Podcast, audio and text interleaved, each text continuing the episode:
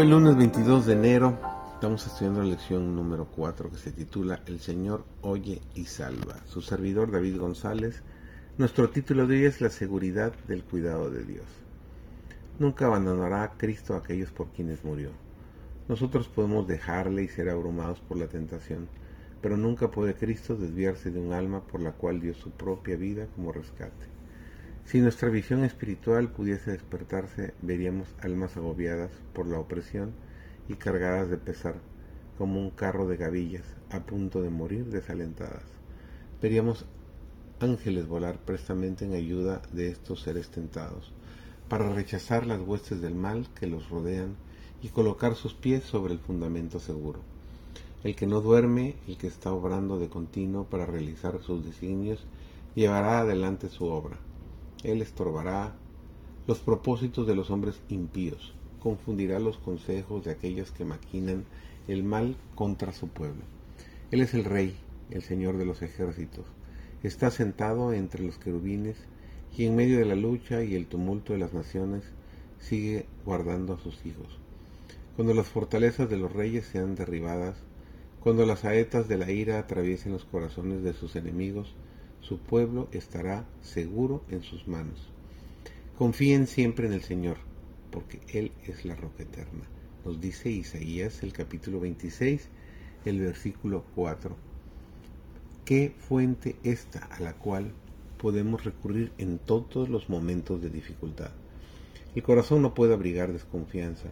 Los seres humanos caemos como tercos y rebeldes y no mostramos y nos mostramos desafiantes incluso frente a Dios. El Señor, sin embargo, es benigno y paciente y de tierna compasión. Tiene el cielo y la tierra a su disposición y nuestro Padre sabe lo que ustedes necesitan, aún antes de que se lo pidan.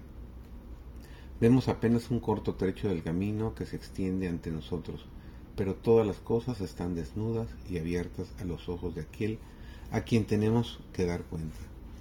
Él jamás vacila, él impera por encima de la confusión y las perturbaciones de la tierra, y todas las cosas están abiertas a su divina inspección, y desde su eterno, solio, majestuoso y sereno, puede ordenar lo que según su providencia considere mejor.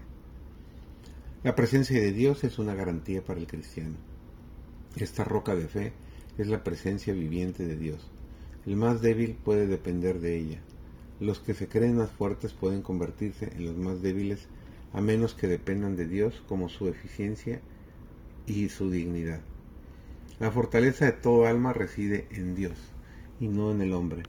La quietud y la confianza han de ser la fuerza de todos los que dediquen su corazón a Dios. Cristo no manifiesta un interés casual en nosotros. El suyo es más fuerte que el de una madre por su hijo.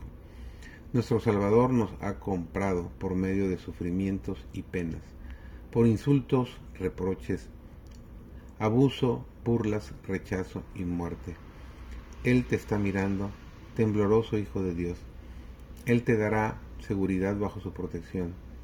Nuestra débil naturaleza humana no impedirá nuestro acceso al Padre Celestial, porque Él, Cristo mismo, murió para interceder por nosotros.